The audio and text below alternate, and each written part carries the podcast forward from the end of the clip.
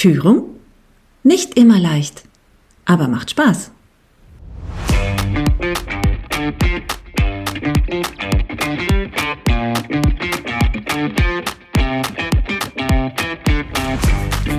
Und manchmal ist es auch eine richtige Herausforderung.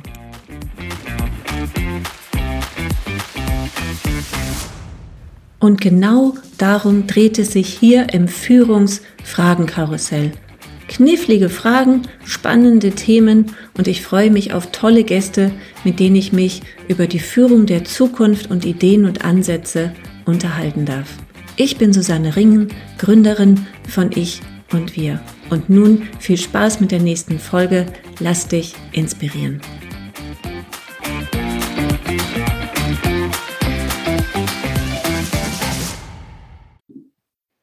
Hallo und herzlich willkommen zum Führungsfragenkarussell. Und heute habe ich Max im Gespräch. Hallo Max.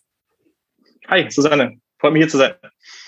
Ich freue mich total. Ich bin super gespannt. Uns verbindet ein total spannendes Thema und das ist Remote-Arbeiten. Und äh, von daher geht es nicht darum, mich zu überzeugen, was dieses mobile Arbeiten um Gottes Willen. Nein, mache ich auch, bin großer Fan. Und du hast aber Remote First gegründet. Und wo jetzt gerade Unternehmen dabei sind, dieses Homeoffice, ähm, wie wollen wir das denn weitermachen mit ein oder zwei Tagen vielleicht die Woche? Uh, mal gucken. Hast du gesagt von Anfang an, nee, Remote First. Wie bist du zu diesem Entschluss gekommen? Ja, also äh, es gibt mehrere Faktoren. Zum einen wird es uns als Unternehmen, wir sind eine Performance Marketing Agentur. Performance Marketing kommt, ist eine, ja, eine spezielle, äh, spezielle Nische oder nochmal eine Spitzenpositionierung im Online Marketing. Und allgemein haben wir ein Digital-Business. Das bedeutet, allgemein wird es uns erstmal einfach gemacht, überhaupt diese Möglichkeit 100 Prozent wieder auszunutzen. Und ähm, was aber trotzdem ja initial der Grund war, ist, dass mein Mitgründer und ich sehr intrinsisch schon immer motiviert waren, halt von da irgendwie aus zu arbeiten, wo wir arbeiten wollen. Das heißt, wir haben einen extremen Drang nach Flexibilität und ja, aus dieser intrinsischen Motivation haben wir uns gedacht, das möchten wir auch jedem Mitarbeiter bei uns ermöglichen, ähm, dass es ganz, also dass es ganz egal ist, von wo du aus arbeitest und auch eigentlich wann du arbeitest. Wir arbeiten immer sehr outcome-basiert und ähm, ja, das funktioniert aktuell sehr gut. Klar gibt es viele Herausforderungen, da werden wir bestimmt auch äh, gleich, gleich zu kommen, dass man es auch ein bisschen challengen kann. Ähm, aber ja, das war initial der Grund. Also ja. Ja. Wie verteilt ist denn euer Team? Wie groß ist euer Team und äh, wie verteilt? Also seid ihr wirklich so global aufgestellt oder deutschlandweit oder europaweit und wie viele Menschen arbeiten schon bei euch? Genau, also insgesamt wachsen wir jetzt auf 27 Leute zum 01.01.2022 und ähm, nach der aktuellen Schätzung sind wir zwei Drittel remote. Das heißt, äh, wir haben auch ein Office in Hamburg, aber zwei Drittel kommen aus ganz Deutschland verteilt und ähm, ja, ich glaube, da gibt es eigentlich fast kein Bundesland mehr, was wir, wo kein Mitarbeiter oder Mitarbeiterin arbeitet. Das geht von, von München bis nach Berlin, Leipzig, Dortmund, äh, von Freiburg, wir haben Hannover, wir haben Ingolstadt, Regensburg ähm, und wir tatsächlich auch eine Mitarbeiterin auf Mallorca. Das war eine ganz spannende Herausforderung, weil wir dann äh, spanischer Steuerberater anheuern okay. mussten, damit es auch funktioniert. Aber generell, äh, wir überlegen die Company vielleicht auch die nächsten ja, ein, zwei Jahre auch äh, englischsprachig zu machen, um einfach noch mehr, noch bessere Hebel äh, äh irgendwie, ja, weiß nicht, ziehen und bewegen zu können. Und von daher wäre es auch möglich, auch aus anderen europäischen äh, Städten aus mit uns zu arbeiten.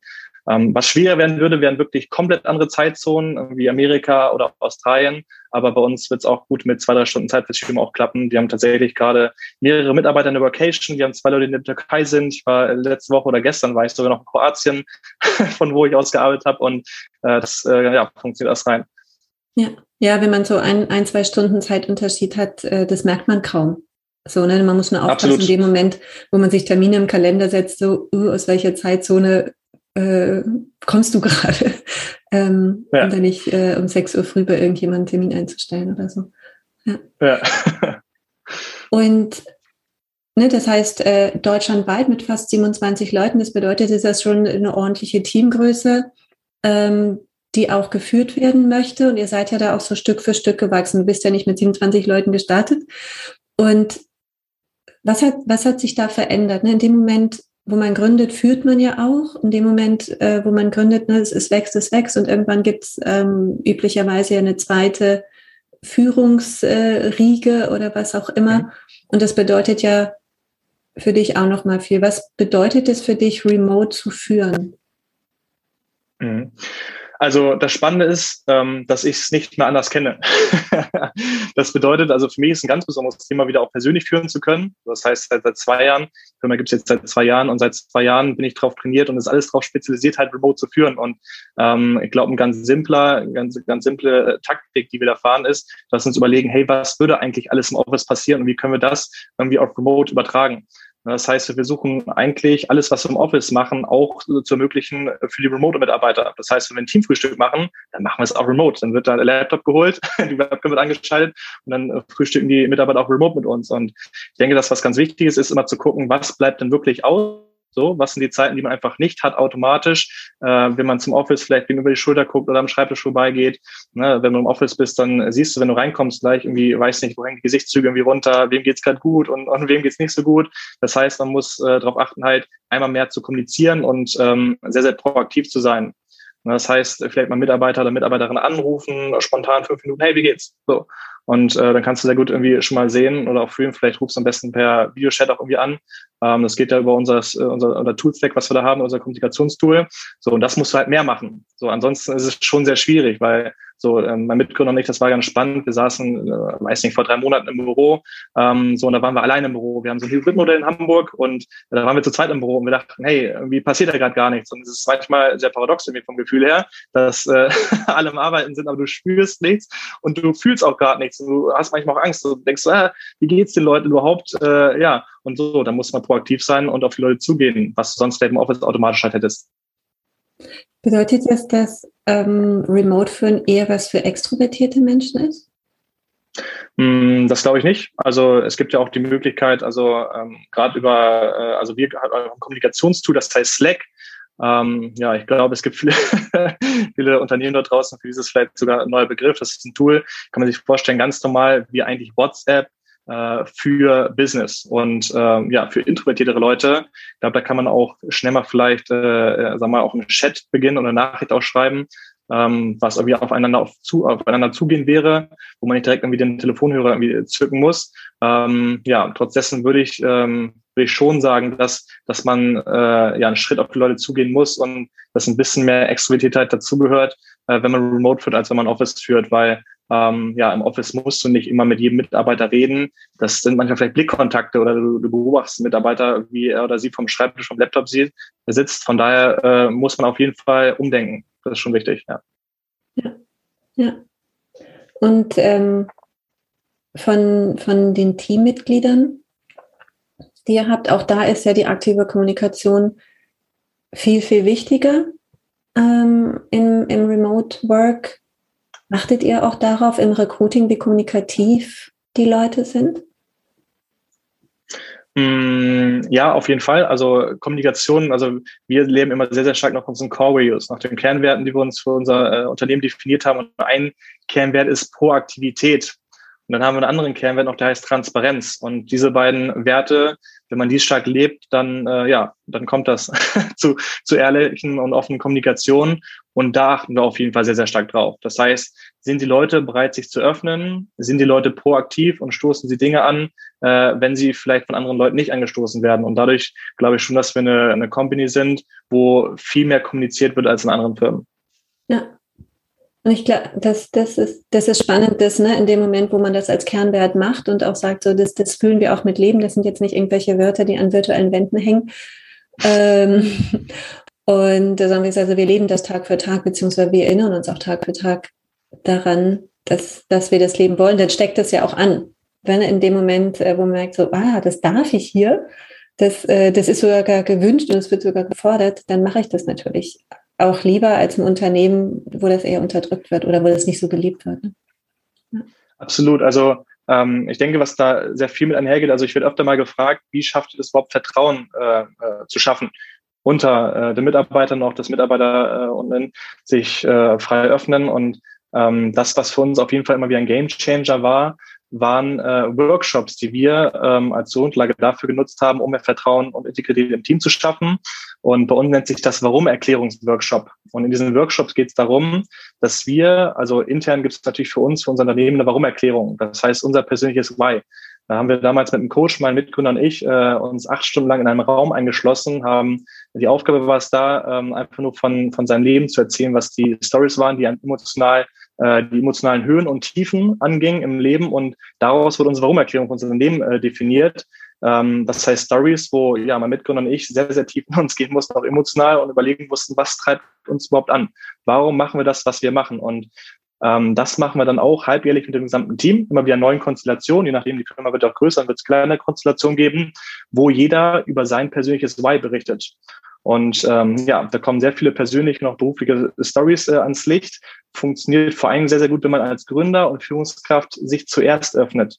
Das heißt, vertraut wird der dem, der sich verletzlich zeigt und auch der sich anderen äh, gegenüber öffnet. Und ähm, das ist auch das oberste Prinzip für uns, dass wir darauf achten, dass jede Führungskraft in der Lage ist, sich selber gut zu reflektieren, in der Lage ist, sich selber auch zu öffnen, auch verletzlich zu zeigen, Schwächen zuzugeben, Fehler selber einzugestehen und dann, ähm, das ist eigentlich so das Zauberrezept, dann funktioniert es wie von alleine, dass Mitarbeiter auch in der Lage sind, äh, Fehler einzugestehen oder äh, proaktiv auf Leute zuzugehen, weil sie merken, hey, äh, so, das sind ja auch nur Menschen.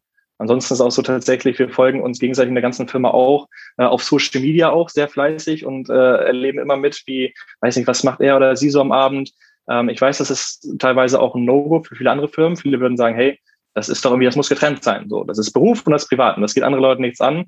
Ich sehe das ganz anders. Also nur wenn ich meinen Mitarbeitern auch äh, auf Social Media folge, dann weiß ich ja auch, was ihnen äh, wirklich auch im privaten Bereich am Herzen liegt. Ich habe vielmehr die Möglichkeit, überhaupt äh, für sie eine Grundlage bei uns zu schaffen, was ihren Wünschen entspricht, was ihrem Charakter entspricht, was ihren Anforderungen entspricht. Und das sind so Grundsätze, wo wir ähm, privat tatsächlich und auch beruflich sehr, sehr stark miteinander verknüpfen und so Vertrauen schaffen, äh, dass uns dieses Remote-Arbeiten, glaube ich, sehr, sehr gut ermöglicht.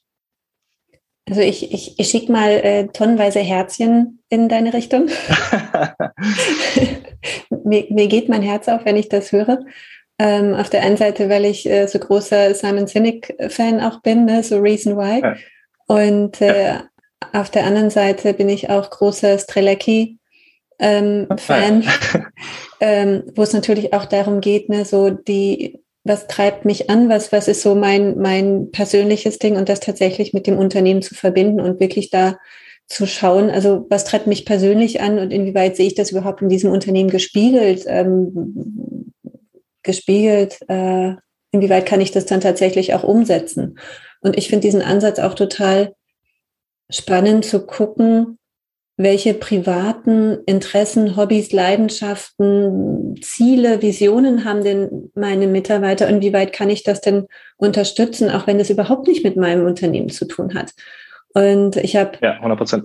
Das finde ich halt auch so spannend. So auf der einen Seite ist es halt, ne, so Leidenschaft, Hobbys, ne, ich mit Windsurfen und Wellenreiten, dass mir das irgendwie möglich ist, dann auch mal zu sagen, so, hey, ich habe keine Termine, der Wind pfeift, tschüss, bin mal weg ich, ich muss mal kurz aufs Wasser, bin nachher wieder da, dass das eine Möglichkeit ist. Aber auch wenn ich, ähm, ich hatte das neulich mit einem anderen Unternehmen, das finde ich sehr schön, das ist auch ein Startup und äh, da sind ein paar da drin, die sagen, ich möchte auch irgendwann gründen. Und ähm, dass sie halt nicht sagen, so, oh Gott, da geht uns der Mitarbeiter flöten, sondern so, hey, du willst irgendwann gründen, okay, dann lern doch auch ein Stück weit von uns und dann nehmen wir dich so ein bisschen mit, ja. ähm, dann erzählen wir dir auch, was braucht's dafür und, und unterstützen dich auch äh, in dem Prozess, weil nichts ist besser, als im guten Kontakt da zu bleiben. Inwieweit nehmt ihr auch solche Sachen mit, wenn ihr so tief in, in, in dieses Thema Reason Why reingeht? Jetzt habe ich so viel Äh, sehr stark. Nee, äh, danke für, den, für den Insight. Also ähm, wir adaptieren das sehr stark. Also die meisten Menschen handeln ja immer aufgrund äh, meistens auch äh, eigener Erfahrungen, also sowohl im Positiven als auch im Negativen. Meistens sind es nicht die, die Ursachen, äh, die uns prägen, sondern es ist vielmehr ähm, die Interpretation der Ursachen, die uns prägen. Das heißt, man kann eigenes positiv oder negativ für sich selber interpretieren und ähm, ich habe damals, ich war damals selber im Angestelltenverhältnis und habe halt ähm, ja mehrere Situationen erlebt, in denen ich schon, was heißt starker Schmerz, aber in denen es mir selber nicht gut ging, beziehungsweise ich ähm, ein angestellten Arbeitgeberverhältnis hatte, was mich sehr unglücklich gemacht hat. Und ähm, das Beispiel, was du eben genannt hast, war bei mir nämlich auch der Fall. Ich hatte, um mein volles Potenzial äh, irgendwie ausschöpfen zu wollen und zu können, äh, hatte ich damals auch ein Nebengewerbe neben der Bank. Ich habe damals Bankkaufmann gelernt. Ähm, ja, ist ja sehr, sehr konträr zum Online-Marketing, wenn wir es so betrachten. Und ähm, habe dann äh, nebenher ein Kreativbusiness gegründet. Und damals wurde mir dieses Kreativbusiness untersagt. Und das Spannende war für mich halt damals zu erleben, dass dieses Untersagung oder dass ich meine Freiheit nicht ausleben konnte, mein Potenzial nicht ausschöpfen konnte, das hat nicht nur dazu geführt, dass ich privat äh, demotivierter war, sondern das hat auch dazu geführt, dass äh, meine Führungskräfte mir irgendwie in dem Fall, dass ich wenig Verständnis wieder hatte, ich habe mich eingeschränkt gefühlt und ähm, das war auch dann so, dass sich dann diese Demotivation auch auf die Arbeit auch übertragen hat und ähm, ja, ich bin der Meinung, dass man in natürlichen Dingen und Interessen immer freien Lauf sein sollte und nichts irgendwie abzwacken oder abstoppen sollte ähm, denn Blut fließt, dann sollte man das auch nicht irgendwie abklemmen am Körper. Und von daher geht es immer darum, irgendwie die, die Leute daran zu fördern, weil nur dann äh, entfalten sie volles Potenzial, wenn sie das machen, für was sie brennen. Und ich weiß, dass bei uns auch ein, zwei, bei uns gibt es mehrere Mitarbeiter, die ein Nebenbusiness haben. Und ich weiß, dass sie am Wochenende was machen. Ich weiß auch, dass sie nach der Arbeit was machen. Und ich weiß auch, dass die teilweise auch bis 24 Uhr was machen. So, und manchmal kommen die mit verquollenen Augen neben Tag, nächsten Tag ins Meeting. Trotz dessen weiß ich doch, auch wenn ich weiß, hey, die haben vielleicht zwei, drei Stunden weniger Schlaf gesammelt, dass äh, wir gemeinsam viel besser miteinander arbeiten können, wenn wir ihnen das ermöglichen und sie das, das, das schätzen die auch halt wert. Und die wissen, hey, das ist nicht selbstverständlich, dass sie, äh, weiß nicht, mein Nebengewerbe irgendwie fördern und diese Mitarbeiter, diese Offenheit, das führt dann zu einem positiven Outcome, zu einer Win-Win-Situation. Der Mitarbeiter, die Mitarbeiterin ist glücklich und ähm, macht uns dann auch mehr glücklich, weil sie das Gefühl hat, bei uns gefördert zu werden und ist dann auch bereit und intrinsischer, ehrlicher mit uns auch einen guten Job zu machen. So, und damals, ich hatte halt das Glück, damals diesen Schmerz erlebt zu haben, deswegen weiß ich, wie es ist in der Situation, irgendwie ausgebremst zu werden. Und deswegen habe ich eine intrinsische Motivation, jeden darin zu fördern, in dem, was er oder sie machen will. Ja, das heißt so aus den eigenen Erfahrungen lernen und nicht die gleichen Fehler mit anderen Menschen machen an der Stelle. Ne? Ja. ja. Ich mag ja auch das, das, dieses äh, Thema Motivation, intrinsische Motivation es ist für mich halt auch so spannend, wenn ich mit Unternehmen zu tun habe, die immer noch mit Bonusvereinbarungen arbeiten, mit Zielvereinbarungen, die incentiviert sind mit Geld. Ah, wenn du dieses Ziel erreichst, dann kriegst du nochmal 500 Euro mehr, wo ich denke, so um Gottes Willen, Kinders, das, das, das ist es nicht, was Leute motiviert und das ist es auch wirklich nicht, was Leute antreibt, ob sie jetzt 500 Euro mehr haben oder nicht, sondern es geht ja wirklich darum zu gucken, so was, was treibt diesen Menschen an. So, und äh, ja. da kannst du ja noch so viel Euroscheine vor die Nase, vor der Nase rumwedeln. Also interessiert mich. Absolut, das ist nicht nachhaltig. Also das, was ich nochmal vielleicht als Insight von uns mitgeben kann, äh, was ich, wo ich, wo ich fest überzeugt davon bin, dass es jedem Unternehmen gut tun würde, das auch irgendwie so zu adaptieren ist, dass wir ähm, dass wir, wir machen so ein, äh, wir wenden, ja, wenn man 92 Minuten, äh, Minuten Meetings auf, 90 Minuten Meetings auf, ähm, im Dialog mit den Mitarbeitern, Mitarbeiterinnen, die neu ins Unternehmen kommen, um nur über deren eigene Vision zu sprechen. Und in diesen Meetings geht es nur darum, was interessiert dich, was treibt dich an, was ist dein Ziel mit uns beruflich, wo willst du beruflich stehen, wo willst du auch privat stehen und wie können wir dich äh, darin fördern, was motiviert dich und viel wichtiger noch, was, was was demotiviert dich. Viele Leute fragen sich mal, was, wie, wie soll ich die Mitarbeiter motivieren? Ähm, den meisten wird es gut tun, wenn man einfach es schafft, die Mitarbeiter zu demotivieren. und ähm, das ist etwas, wo wir sehr viel Wert drauf legen, weil ähm, ich habe da auch eine, eine ziemlich klare Meinung zu ich denke, es wird immer, äh, weiß nicht, immer sehr viel rumrantiert mit Unternehmensvision und, und wie kannst du uns dabei helfen, unsere Unternehmensvision zu, zu verwirklichen? Und ich sage dann immer sehr, ähm, bleiben wir doch mal ehrlich, ähm, also ist ja auch gut und schön, wenn die Mitarbeiter Mitarbeiterinnen für die Unternehmensvision arbeiten, aber ähm, letztendlich interessiert auch im Positiven jeden, äh, dann auch immer, was ist drin für mich. Und ähm, ich will das gar nicht aus einem schlechten Menschenbild irgendwie raussagen, aber es gibt da verschiedene Studien, so wenn man sich mit dem Thema viel auseinandersetzt, dann ist der eigene Mensch und das muss nicht nur negativ sein, auch am meisten interessiert, was, was ihm auch gut tut. Und wie gesagt, ich will das ganz bewusst nicht aus einem schlechten Menschenbild auch, auch sagen, sondern einfach daran, dass ich es einfach schön finde, andere Menschen in ihren Interessen zu fördern. Und ähm, in den äh, Meetings können wir so viele, eine so tolle Basis schaffen für alles, was äh, die Roadmap eines Mitarbeiters oder einer Mitarbeiterin bei uns angeht, dass uns immer darauf beziehen können und gucken, hey, liebe Mitarbeiter, Mitarbeiterin, bist du denn auf dem Weg, den wir damals für dich irgendwie persönlich festgelegt haben?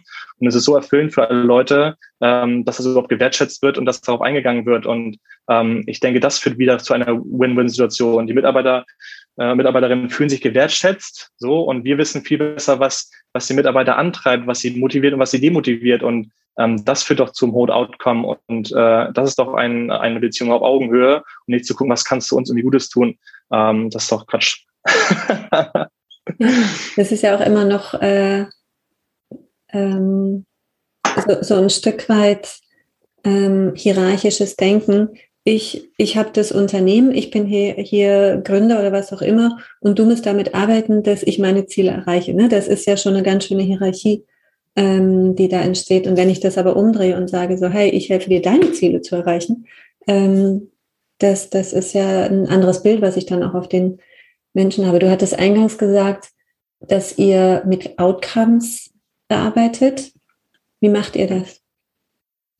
Mm, generell ist auch, auch ganz spannend. Mich hat letztens äh, ein Mitarbeiter gefragt, hey, ähm, also wir haben mehrere äh, Mitarbeiter bei uns und Mitarbeiterinnen, die Leistungssportler oder Leistungssportlerin sind oder ein Hobby haben, was sehr zeitintensiv ist, wo es manchmal zu Überschneidungen kommt oder zeitintensive Hobbys haben, äh, wo sie manchmal Arbeits- oder eigentliche Arbeitszeit und Hobbys äh, oder Berufssport äh, überschneiden. Und es wurde mich gefragt, hey, wie mache ich das denn? Ich bin nämlich am Sonntag noch auf dem Spiel und das ist in Düsseldorf und eigentlich bin ich erst mittags wieder zurück. Soll ich einen halben Urlaubstag mir einreichen? Ähm, und ja, so das wäre ganz sachlich und rational wahrscheinlich irgendwie auch ein, richtiger Weg. Ähm, aber wir arbeiten sehr outcome-basiert, als dass ich gesagt habe, eigentlich ähm, mach das so, wie du es für richtig hältst. Ich vertraue dir, dass wenn du einen halben Tag fehlst, dass du das irgendwie ranhängst an anderen Tagen und äh, wenn du trotzdem in der Lage bist, die, die Ziele, die wir für gemeinsam definiert haben, auch, äh, weiß nicht, in einer viereinhalb äh, Tage Woche zu erfüllen, ist auch vollkommen fein. Ähm, wir unterscheiden immer zwischen Outcome und Output und Output wäre ja zu gucken, wie wir schon arbeitest du und Outcome ist halt, wenn wir gucken, hey, äh, wir, wir setzen ein Ziel fest und äh, wie viel erreichen wir und wie viel Zeit dafür aufgewendet wird, das ist doch letztendlich dann, dann ganz egal und ähm, das kann auf jeden Fall auch dazu motivieren, vielleicht äh, noch effizienter zu werden. Ähm, ja, und gar nicht immer nur diese 40 Stunden äh, irgendwie voll zu kriegen. Das ist äh, für mich damals immer sehr schlimm gewesen. Ähm, und das führt manchmal auch zu sehr viel Sinnhaftigkeit. Ähm, alle Leute sind bei uns super happy. Das führt zu viel Vertrauen gegenseitig. Ähm, und das hat wieder um andere äh, positive Outcomes. Und wir arbeiten nie output-basierend. Bei uns sind die Arbeitszeiten ähm, ja, wir haben flexible Arbeitszeitenmodelle. Bei uns gibt es zwar ein Zeit-Tracking-Tool, das uns ermöglicht halt, die ganzen äh, Sachen wie accountable zu halten, dass wir gucken, hey, was, äh, was, was lohnt sich, welche, welcher Zeit am besten, welcher nicht, aber nicht, um zu gucken, wer viel gearbeitet hat. Ähm, das ist meiner Meinung nach in, in der Branche, in der wir uns befinden, auf jeden Fall sehr stark veraltet. Ja, ja. Das heißt aber, habt ähm, arbeitet ihr mit, mit äh, also mit agilen, so klassisch Scrum, keine Ahnung, Wochenziele, das muss erreicht werden oder arbeitet mit OKRs? Oder wie macht ihr das?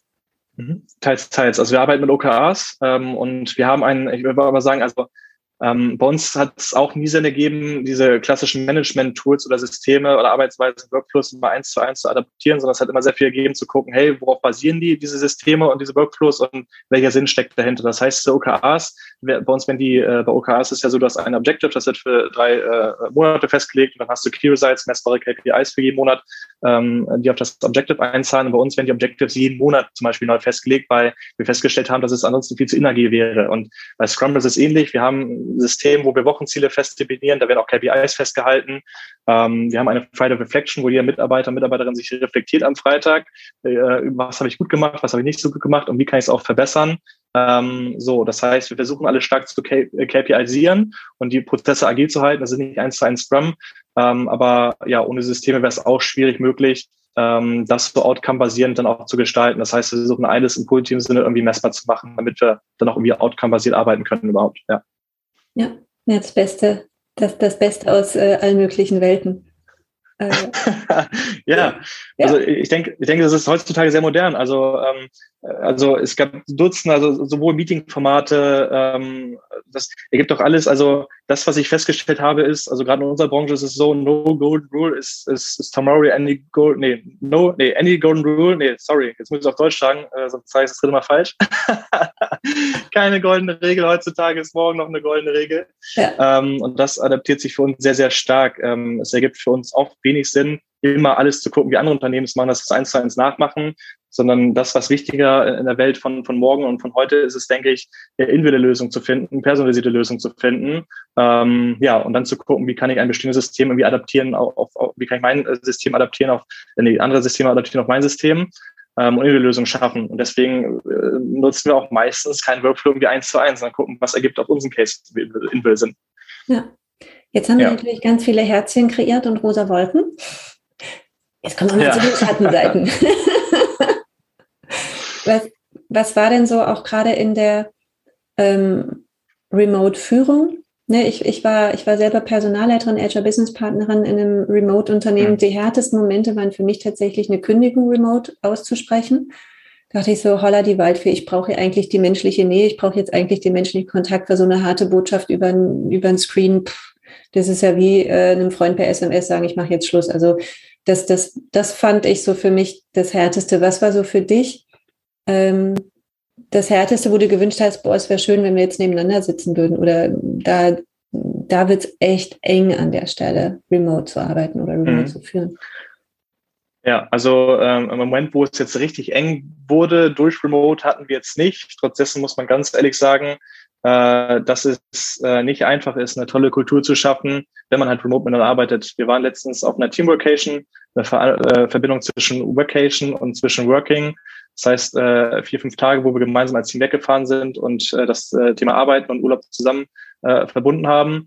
Und danach, es war ein kompletter Game Changer, wie ich es immer so gern sage, danach das Miteinander, das Miteinander, das Vertrauen war noch auf einem ganz anderen Level. Und da habe ich vor allem wieder gemerkt, dass es remote halt sehr schwierig ist, remote only äh, eine tolle Kultur zu schaffen und eine tolle Verbundenheit zu schaffen.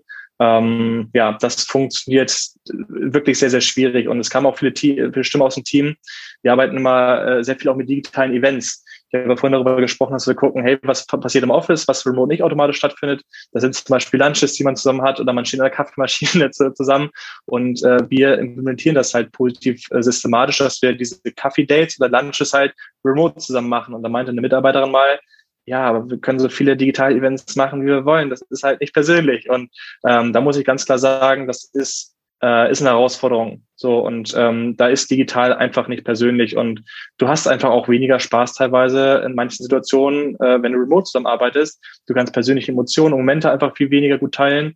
Und ähm, ja, von daher ist, denke ich, das, was modern ist heutzutage, zu gucken, wie kann es irgendwie ein Hybridmodell äh, entwickeln. Das ist das, was die Leute wollen. Die meisten Leute wollen heutzutage, es äh, geben verschiedene Umfragen und auch unser Team wünscht sich das so, dass es, dass die meisten sich wünschen aus unserer Branche, die Hälfte der Woche ungefähr vom Homeoffice oder flexibel arbeiten zu können und die Hälfte der anderen äh, Tage würden sie gerne ins Office kommen. Und ähm, ich denke, es ist sehr sinnhaft, da über Lösungen irgendwie nachzudenken. Das heißt, wie wir es jetzt beispielsweise machen, ist, dass wir eine ähm, Wohnung bei uns in, in Hamburg äh, anbieten wollen für Mitarbeiter, Mitarbeiterinnen, ähm, wo die Möglichkeit gegeben wird, halt sehr barrierefrei nach Hamburg zu kommen, wenn man dann möchte. Und ähm, in der Wohnung soll dann alles, da soll man sich um nichts kümmern. So, das heißt, ähm, ja, soll, eine Putzfee äh, soll eingestellt werden, eine Person, die vielleicht sogar irgendwie äh, gemeinsam Essen mit uns kocht, äh, ähm, sollen die Getränke und, und Essen auch in der Wohnung irgendwie jetzt zur Verfügung äh, stehen, dass jeder die Möglichkeit hat, nach Hamburg zu kommen und dieses positive Miteinander jederzeit möglich zu machen. Und wir denken auch darüber nach, wie wir Team-Events noch besser irgendwie supporten können.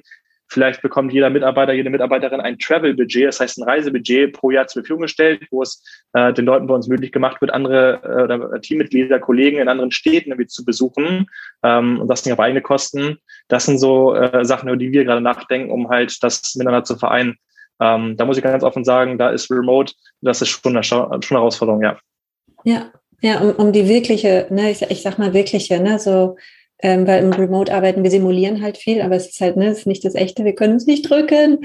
Und, ähm, und äh, aber es gibt ja auch immer mehr Coworking Spaces. Ne? Wir hatten äh, im, im Vorgespräch, wo wir nicht aufgenommen haben, ja auch, auch darüber gesprochen. Ne? Auf, auf Rügen ist äh, ein super schönes Coworking Space äh, entstanden Project Bear. Ich verfolge gerade, was in Mecklenburg-Vorpommern passiert. Es ist Wahnsinn, was da Coworking auf dem Land, das ist der maximale Trend, der totale Boom ähm, in Mecklenburg-Vorpommern in super süßen ländlichen Orten, zauberhaft. Das sind so die alten Gutshäuser, die alten Herrenhäuser und so, die so schön hergerichtet werden, wo man halt äh, wirklich auch schönes Coworking machen kann.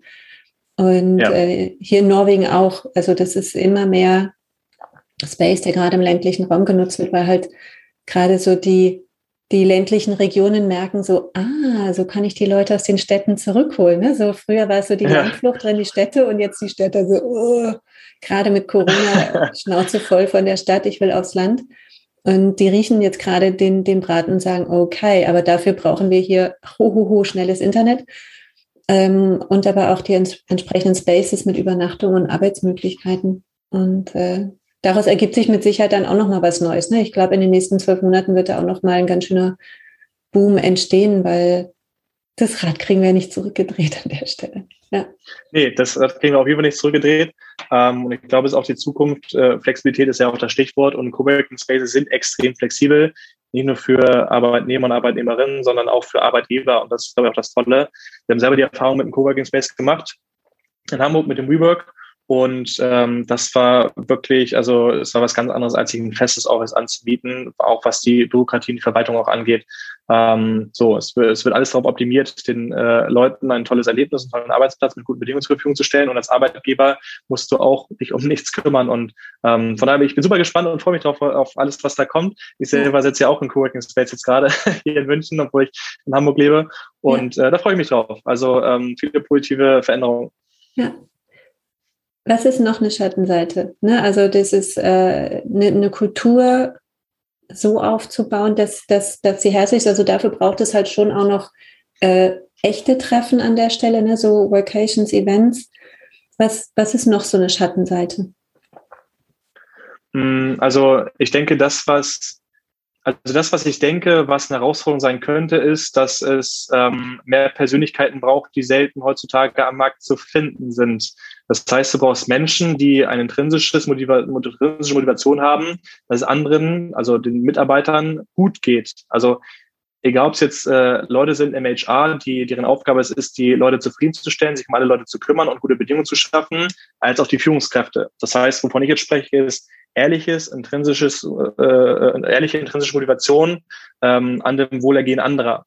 So ein ehrliches Interesse an Menschen. Und ähm, das ist das, was ich äh, so wahrnehme, was heutzutage, was, was finde ich auch schwer zu finden ist, auch im Recruiting. Das heißt, äh, wirklich, also äh, tolle Werte, die gelebt werden und ein intrinsisches Interesse, dass anderen Leuten gut geht, weil es gibt viele Momente, in denen es halt, du musst aus der Komfortzone raus, um auf andere Menschen zuzugehen. Du hast vorhin diese Proaktivität, diese Extrovertität angesprochen und äh, um dann nochmal darauf zurückzukommen, die ist, also die muss zwangsläufig notwendig äh, äh, sein, um das auch wirklich sehr, sehr gut zu meistern, meiner Meinung nach, dass die Leute nicht im Stich gelassen werden, dass auf die Leute zugegangen wird. Weil wenn du im Office sitzt, dann hast du, muss ich ja selber mir auch zugeben, bin ich ganz offen, manchmal hast du keine Lust. Das ist was anderes, als nochmal irgendwie mit einem, mit einem freundlichen Gesicht an wem vorbeizugehen, nochmal kurz, kurz einen Smalltalk zu halten, wenn du aus dem Office rausgehst. Du musst Leute anrufen und anrufen, das ist erstmal aus der Komfortzone raus. Und dann brauchst du verschiedene Persönlichkeiten zu. Das kommt nicht nur einfach so. Das muss intrinsisches äh, Interesse sein. Ähm, so, und diese Persönlichkeiten sind schwer zu finden, meiner Meinung nach. Und ähm, so, gerade auch wenn es gibt viele Firmen, in denen ich immer sehr stark kritisiere, ihr lebt eure Werte doch gar nicht. Und hey, ihr habt zwar ein profitables Geschäftsmodell, aber irgendwie mit der Kultur, die finde ich irgendwie nicht so toll und damit kann ich mich eigentlich nicht so äh, identifizieren. Und ähm, solche Unternehmen würden es, glaube ich, sehr schwer haben, halt remote zu arbeiten weil es ist schwer, Vertrauen zu schaffen und ähm, so, ich glaube, da leben halt Startups heutzutage auch sehr, sehr von. So, das heißt, Startups sind in positiver Weise heutzutage gezwungen, diese Dinge alle, äh, diese ganzen Dinge zu bieten, die der Arbeitnehmer von heute und auch von morgen immer mehr fordern. Und ähm, ja, ne, das ist ein bisschen eine andere Antwort, aber das ist auf jeden Fall auch nochmal was, äh, was glaube ich sehr starkes Gewicht hat. Ja. ja, du hast ja vorhin auch ähm, so über die Eigenschaften von Führungskräften gesprochen. Ne? Sowas braucht es dafür. Und da hast du auch das Thema Verletzlichkeit angesprochen. Und das ist ja ähm, nicht eine Führungs- eine Eigenschaft von Führungskräften, die in jeder Stellenanzeige zu finden ist. Ne? Und ich hatte da auch ein spannendes Gespräch zu mit jemandem, wo ich auch meinte, so, ach, ich wünsche mir mal, dass dieses Thema Durchsetzungskraft äh, aus Stellenanzeigen rauskommt von Führungskräften, weil da bewerben sich dann diese ganzen egomanen äh, Ellenbogentypen, ja, durchsetzen kann ich so, nee, du kannst nur alle platt reden. So, das hat nichts mit Durchsetzen zu tun. Und das wirklich so ja. Zuhören, Verletzlichkeit, äh, dass die Eigenschaften sind, die Empathie, die eigentlich äh, Führungskräfte brauchen, nicht, also auch in Präsenz, aber viel, viel stärker tatsächlich noch remote. Ist es da auch etwas, was ihr reinschreibt in Stellenanzeigen, wenn du sagst, so, das brauchen wir, solche Menschen suchen wir? Oder nutzt, nutzt ihr? Äh, ja, wir nutzen Stellenanzeigen, das ist nichts, das wir reinschreiben, aber bei uns ist das Recruiting-Team sehr, sehr stark darauf getrimmt und äh, Recruiting optimiert sehr, sehr vieles drauf, die Leute mit den richtigen Werten zu finden und dass es einen Culture Fit bei uns äh, gibt. Das heißt, wir, also wir stellen primär immer nach der Attitude ein, das heißt nach der Einstellung, nach dem Mindset und nach der Kultur. Das ist für mich für uns immer Vorrang. Ähm, so wir sitzen in einer Branche, in der äh, es möglich ist, die Kenntnisse, die man braucht, für, um die Jobs bei uns auszuführen, die man sich sehr, sehr schnell aneignen kann. Das heißt, äh, man braucht jetzt kein, kein sechsjähriges Studium, äh, um sehr, sehr gut Online-Marketing zu machen. Und deswegen lohnt es sich für uns natürlich besonders auch, ähm, eher so auf die Werte zu gehen, auf die Kultur, Kultur zu gehen, die Leute bei uns irgendwie einbringen und, und mitbringen und auch leben. Und ähm, ja, von daher, ähm, ja, das ist, denke ich, ein wichtiges Thema. Ähm, und also ich merke immer wieder, wenn ich, wenn ich darüber spreche, dass halt bei uns immer, ähm, es ist digital bei uns und ich weiß so, wenn du jetzt irgendwie ein Bauunternehmen hast, das ist alles nicht, nicht so wie einfach, aber ähm, wo ich auf jeden Fall motiviert zu bin, ist, ähm, immer wieder nur daran zu appellieren, dass es heutzutage eine andere Führung braucht, genauso wie es einen anderen Vertrieb und anderes Marketing braucht, als es äh, äh, vor, vor ein paar Jahren noch der Fall war. Ich kann das jetzt direkt auf unsere Dienstleistung übertragen. Wir produzieren User-Generated Content. Ne? Das heißt, wir produzieren Content, der von Usern und Kunden kreiert wird, weil so ist, dass äh, Leute heutzutage nicht mehr den Markenbotschaften von Unternehmen vertrauen, sondern den Markenbotschaften von persönlichen, von Leuten. Und ähm, ich habe bei dir vorhin den LinkedIn-Post, ich habe dein Profil bin kurz mal überflogen und habe äh, dann Beitrag gesehen. Äh, da ging es darum, wie gehe ich als Führungskraft mit Burnout um? Und ähm, äh, bei uns, ich habe da ein klares Statement zu. Ähm, für mich ist Leading also auf jeden Fall, sich verletzbar zu zeigen, offen zu sein, etwas vorzuleben, immer voranzugehen. Und für mich gibt es eigentlich da, äh, also für mich persönlich, ich kann jetzt nicht immer für andere sprechen und ich weiß, manchmal sind die Anforderungen äh, und die Erwartungshaltung auch ziemlich hoch.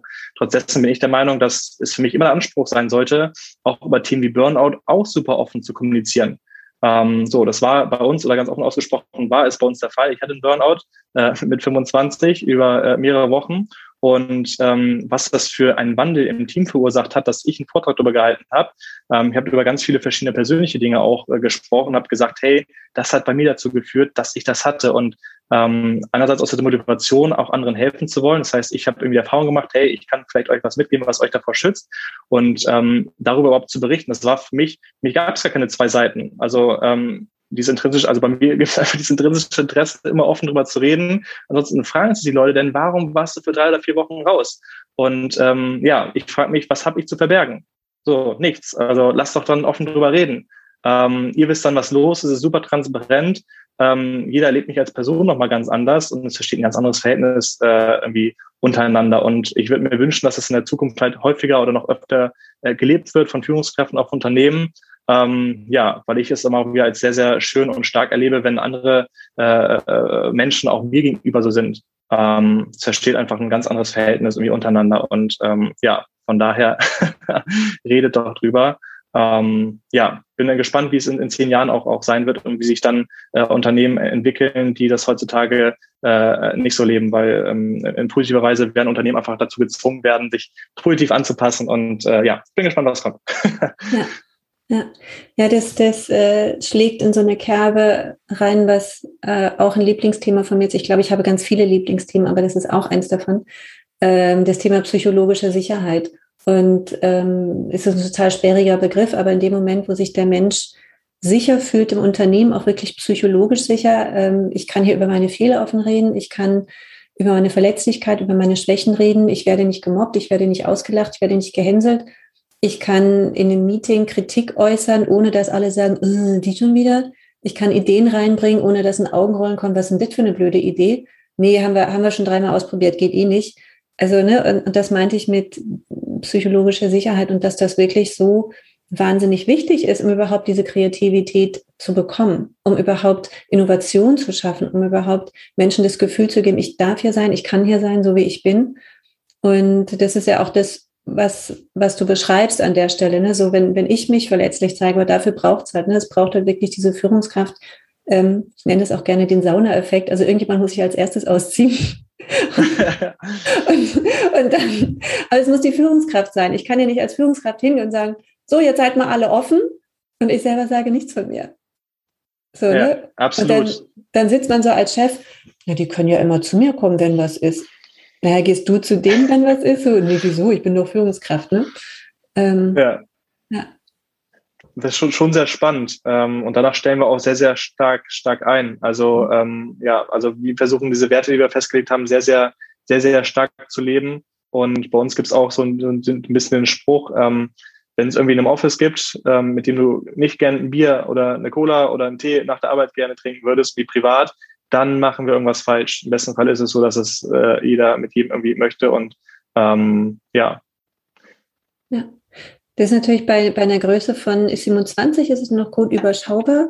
Wenn ihr irgendwann 50 seid, wird es schwieriger. Wenn ihr irgendwann 100 seid, wird es noch schwieriger.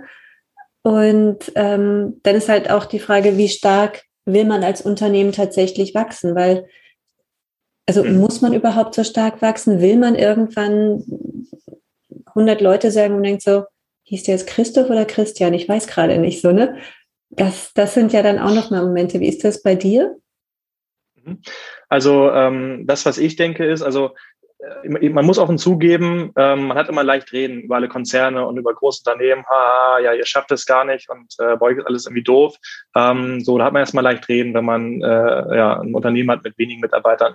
Trotz dessen habe ich ähm, den tiefen Glauben darin, dass es sich nicht ausschließen muss. Es gibt ganz viele verschiedene Unternehmen, auch in den USA, tolle Unternehmerstories, in denen äh, es geschafft äh, oder in denen es äh, ja irgendwie bewerkstelligt worden ist, ähm, dass man diese beiden Themen zusammenbringen kann. Also sowohl Mitarbeiterwachstum, kommerzielles Wachstum, Umsatzwachstum, als auch trotzdem Aufrechterhaltung oder sogar vielleicht noch eine Verbesserung der Kultur. Und ähm, ja, ich denke, in der Kultur geht es nicht immer darum, oder eine gute Kultur macht nicht aus, dass du dich mit, mit Namen persönlich kennen musst, ähm, aber du musst halt äh, deine Prozesse halt sehr, sehr stark irgendwie äh, umstellen. Das heißt, das Recruiting muss ganz anders funktionieren. Du brauchst viele tolle Persönlich äh, Persönlichkeiten im Unternehmen. Du brauchst viele Leute, die es vorleben. Und ähm, das ist auf jeden Fall eine Herausforderung, die kostet sehr viel, also die kostet viel, viel Zeit und somit auch viel Geld und vor allen Dingen auch sehr viel aus der Komfortzone raus. Menschen, die eine intrinsische Passion haben für Menschen und für das, was sie tun und so eine Unternehmenskultur kommt nicht von heute auf morgen. Ähm, es bedeutet sehr viel Effort, die zu schaffen und es braucht richtigen Leute und das ist sehr, sehr, sehr schwer. Trotz dessen gibt es sehr viele Stories, die es positiv bewiesen haben, dass man diese beiden Themen sehr, sehr gut zusammenbringen kann. Und ich denke, man kann auch viele tolle äh, äh positive Skaleneffekte schaffen, wenn wir noch größer werden, dass wir noch einfach finanziell andere Mittel haben, um die Leute irgendwie äh, zusammenzubringen ähm, und Möglichkeiten zu schaffen, wie Leute halt noch besser irgendwie miteinander arbeiten können, miteinander leben können, privat irgendwie unterstützen können. Und ähm, deswegen setze ich sehr, sehr viel darauf, ne, dass wir, wenn wir finanziell noch stärker sind, dass wir noch tollere Möglichkeiten haben, die Leute zu unterstützen. Und da sehe ich eigentlich eher äh, auch Vorteile. So sehe ich das jedenfalls. Ähm, ich kann mich mit dem Glauben nicht oder mit dem Gedankengang, mit dem Glaubenssatz nicht ab, äh, äh, nicht zufriedenstellen, dass das nicht integrierbar ist oder äh, dass sich das nicht verbinden lässt. Ja, geht nicht, gibt's nicht. Ja. Genau. Ja. Nochmal mit, mit Blick auf Führung. Ähm, wir hatten ja vorhin gesagt, so, ne, so Menschen zu führen ist das eine und dann gibt es irgendwann so eine zweite ähm, Schicht oder ne, je nachdem, was für ein Organisationsmodell man auch hat, je nachdem, wie man aufgestellt ist, mhm. welche Ebene es da gibt. Und dann verändert sich ja das Führen von einem Team, das Führen von Menschen zum Führen von Führungskräften. Und das ist aus, aus meiner Beobachtung, aus meiner Erfahrung immer noch mal ein anderer Schnack. Ähm, mhm. Wie ist das, wie ist das bei euch? Also seid ihr schon so weit, dass du sagst, ja, ich führe auch Führungskräfte? Ähm, ja, absolut. Also ähm, ich würde mal sagen, also man kommt ja, man muss ja positiv dahin entwickeln. Ansonsten wird man seine Funktion als Gründer und als Geschäftsführer nicht vernünftig ausüben. Ich denke, man kann da, oder wir haben da gerade auch, wir sind ja ein sehr junges Team, sehr tolle Entwicklungschancen. Und ähm, das, also natürlich geht das auch sehr viel mit Persönlichkeitsentwicklung einher. Was ich aber trotzdem sehe, und daran, daran glaube ich sehr, sehr fest, ist Vorleben. Ähm, ich denke, also es geht nicht darum, rhetorisch der Tollste, die Tollste mal zu sein, alles immer fachlich ganz toll erklären zu können ähm, oder immer fachlich 100 Prozent über die Thematiken Bescheid zu wissen, sondern wenn man einfach abgrundtief ehrlich ist, abgrundtief äh, äh, direkt miteinander ist, wenn man ähm, es vorlebt, also vorleben im Sinne von, äh, ich, ich schaffe eine Regel oder ich mache eine Arbeitsanweisung, dann musst du die auch selber leben. Ähm, so, und das sind Sachen, die, haben den höchsten Stellenwert.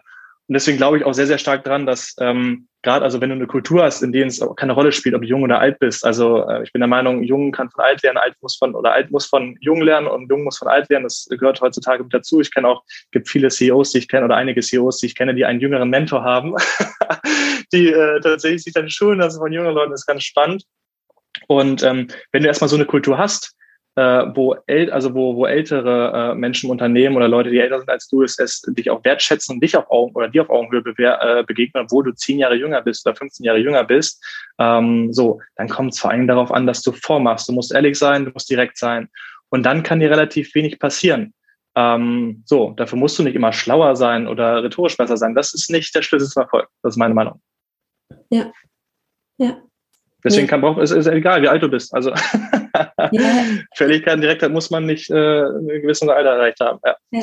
Ich meinte das tatsächlich gar nicht auf das Alter bezogen, das ist so. Führungskräften, aber es ist auch total schöner und es ist auch ein spannender Gedanke, ne? So dass ähm, jemand anderen für das wertzuschätzen, zu respektieren, was er tut, hat nichts mit dem Alter zu tun.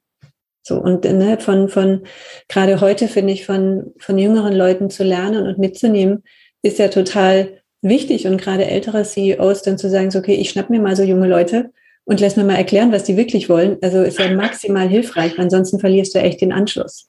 Und äh, das, das ist ja total hilfreich.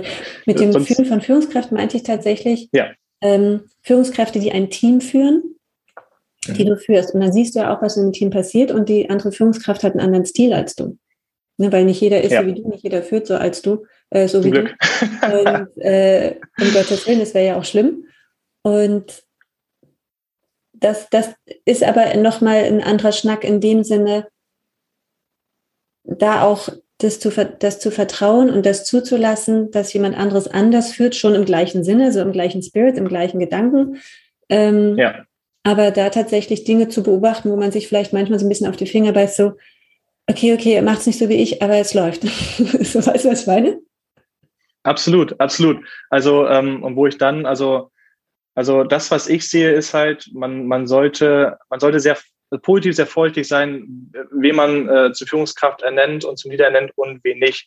Und wenn du da klare Kriterien hast und auch wieder sehr, sehr stark nach den Werten gehst und ähm, sehr, sehr stark äh, danach gehst, was die Person tut und ob sie etwas vorleben kann, dann mache ich mir da sehr wenig Gedanken drum. Und dann geht es für mich auch nie darum, irgendwie einen Führungsstil immer sehr krass zu erfragen oder einen gewissen Führungsstil äh, vorauszusetzen. Jeder ist da anders und es gibt ganz viele tolle verschiedene Möglichkeiten, wie man führen kann. Ähm, und äh, wenn man da Klarheit hat, dann kann man, dann kann ich mal sehr gut loslassen, muss ich sagen. Ähm, und auch da geht es wieder auch wieder um, um Vertrauen. Ähm, also ähm, natürlich muss ich dann mit den Personen halt mit den Führungskräften noch mehr Zeit verbringen, ähm, als, als es vielleicht irgendwie sonst der Fall war, als ich mit Mitarbeitern, Mitarbeitern vielleicht Zeit verbracht habe. Ähm, aber wenn das Verhältnis zwischen Führungskraft und dir stimmt, ähm, dann, kann, also ich kann da persönlich sehr gut, muss ich sagen, loslassen. Mhm. Ähm, ja. Aber ich glaube, wahrscheinlich Vertrauen, also weiß nicht, mhm. vielleicht ist das nicht so, ähm, nicht so nicht vorhanden, aber vielleicht gehört es auch so zu unserer Generation so ein bisschen dazu. Also ähm, ich weiß, dass es, gut, es fällt mir natürlich immer schwierig rein, sich in die Leute reinzusetzen, äh, die es anders leben. Aber ich muss sagen, mir fällt's mir fällt's tatsächlich nicht schwer. Also vielleicht bin ich auch, vielleicht bin ich auch rational, was das angeht. Ähm, also ich denke mir einfach, also ich, ich bin ja kein guter Unternehmer, wenn ich nicht loslassen kann. Ähm, weil ich weiß, meine Zeit ist begrenzt und ähm, die Kultur, die ich von angesprochen habe, wie es unser Anspruch ist, dass unsere Kultur so gelebt wird, wie ich es vorhin, wie ich viele Sachen äh, beschrieben habe, ähm, es funktioniert ja gar nicht anders. Ähm, durch die Kontrolle äh, wird kein Vertrauen geschaffen. Das heißt, da wird sich was blockieren, es wird sich widersprechen. Und ich bin ja kein Unternehmer, wenn ich äh, meine Zeit blockiere, äh, wenn ich alles kontrolliere. Und äh, von daher vielleicht bin ich da sehr rational. Also so funktioniert kein gutes Unternehmertum und keine gute Führung. Und vielleicht fällt es mir, mir deswegen auch leicht loszulassen. ich hoffe, dass jetzt ganz viele Unternehmer zuhören, die immer noch meinen, dass äh, Kontrolle das Tool des Managements ist. Äh, so, ich hoffe, Sie hören jetzt so, nein, nein, nein, nein, nein.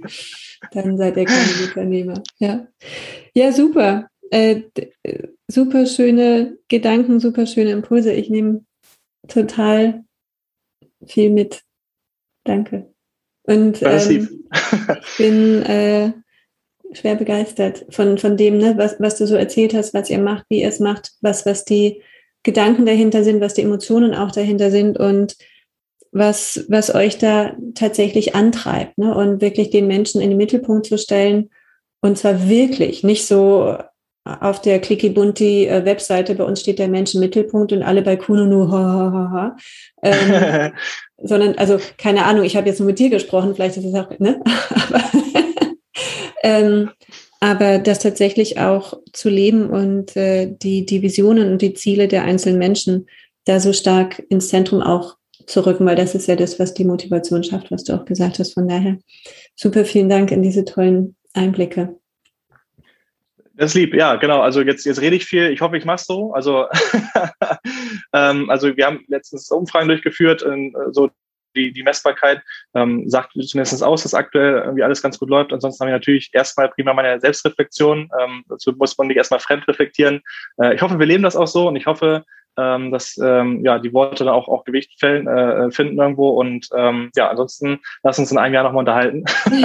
dann wird sich zeigen und, und, und beweisen, ob äh, ja, wie sich das in Realität auch so übertragen lässt. Aber bis jetzt funktioniert sehr, sehr gut. Ich erlebe viele andere Unternehmen, in denen es sehr, sehr gut funktioniert, äh, so wie ich es beschrieben habe und kann jeden dazu aufrufen. Ähm, ja, also vielleicht, vielleicht oder ich will dazu jeden ermutigen, ähm, ja, wer anders darüber nachdenkt, vielleicht äh, mal reflektieren, vielleicht war was Sinnvolles dabei. Ja, und es muss auch nicht Remote First sein. Ne? Das, was du alles beschrieben hast, dafür braucht es keinen Remote First Ansatz, sondern das ist ja Mensch First Ansatz und das andere ist nur ein Ort. Ja, ja. stimmt. Ja, cool, danke. Max, was magst du noch über, über euch erzählen? Eure, eure Company, dein Marktplatz, wer seid ihr, wo findet ihr euch? Was für tolle Menschen, die jetzt zugehört haben, dürfen sich bei euch melden? Keine Ahnung. ähm, Genau, jetzt muss ich einen Elevator-Pitch machen. Äh, genau, ich muss um 19 Uhr, äh, habe ich noch ein, äh, ein tolles Telefonat.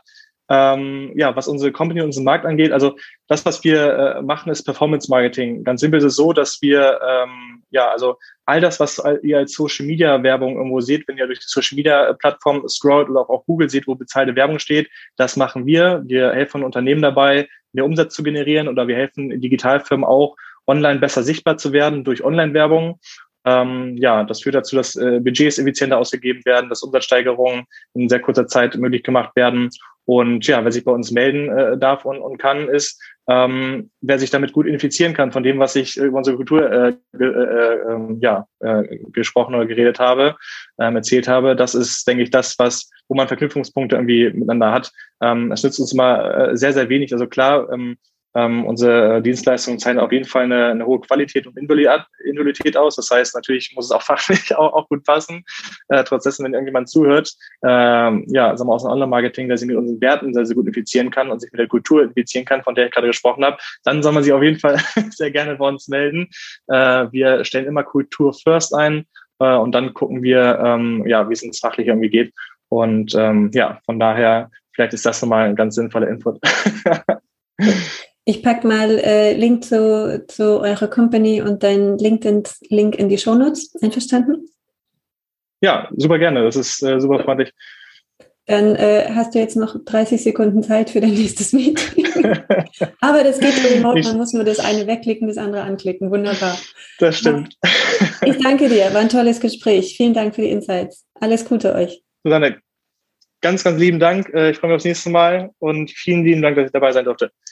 Sehr gerne. Bis dann. Alles Gute. Tschüss. Mach's gut. Ciao.